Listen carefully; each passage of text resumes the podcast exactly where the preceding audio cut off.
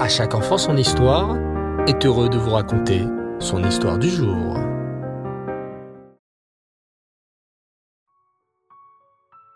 Bonsoir les enfants et Tov, j'espère que vous allez bien et que vous avez passé une excellente journée. Baou Hashem. Ce soir, je suis heureux de vous retrouver pour vous raconter cette très belle histoire sur un tzaddik bien particulier dont nous célébrons la aujourd'hui, le 13 Adar Aleph. Ce tzaddik portait le nom de Rav Moshe Feinstein. Oui, Moshe comme Moshe Rabbeinu. Et ce n'est pas un hasard. Le Rav Moshe Feinstein a été appelé Moshe par ses parents car il est né justement Zainadar, le 7 Adar, exactement comme Moshe Rabbeinu. Moshe Rabbeinu a passé sa vie à enseigner la Torah. Et le Rav Moshe Feinstein a lui aussi été un géant en Torah. Il a écrit de nombreux livres et répondu à des milliers de questions provenant de juifs du monde entier. Rav Moshe Feinstein fut l'un des plus grands raves américains durant plus de 50 ans. À l'origine, Rav Moshe Feinstein est né en Russie. On raconte sur lui que dès l'âge de 11 ans, le petit Moshe était connu comme un grand ami Racham. Son papa, qui s'appelait David, avait une fois invité beaucoup de rabbinim pour discuter de Torah dans son salon. Soudain, le petit Moshe, qui avait tout juste 11 ans, pénétra dans la pièce. Dès qu'il entra, les grands rabbinim présents dans le salon se levèrent en l'honneur du petit Moshe. En voyant cela, le papa David se mit en colère. Il demanda au rabbinim de ne plus se lever en l'honneur de son fils, car il faisait très attention à son éducation, et il avait peur que cela le rende orgueilleux.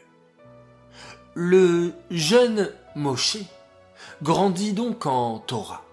Et à l'âge de 15 ans, il avait déjà terminé d'étudier toute la Gemara et tout le Shulchan.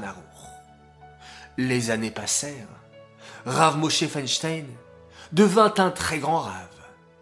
Plus tard, il dut s'enfuir de Russie à cause des cruels communistes et partit s'installer en Amérique où il aida de nombreux juifs. Pendant près de 50 ans, il était l'adresse pour toutes les questions que se posaient les juifs américains. Des questions d'Alacha, d'éducation des enfants, arrivaient chez lui du matin au soir et il ne rejetait personne. On raconte qu'une fois, une jeune fille téléphone au Rav Moshe Feinstein très tard pour lui poser une question a priori peu importante.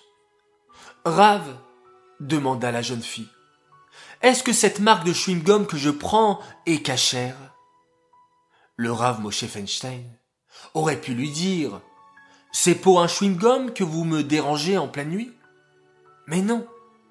Rav Moshe ne rejetait aucune question et au contraire répondait avec beaucoup de gentillesse à chacun. Rav Moshe Feinstein aimait la Torah de tout son cœur il portait constamment avec lui un tanar.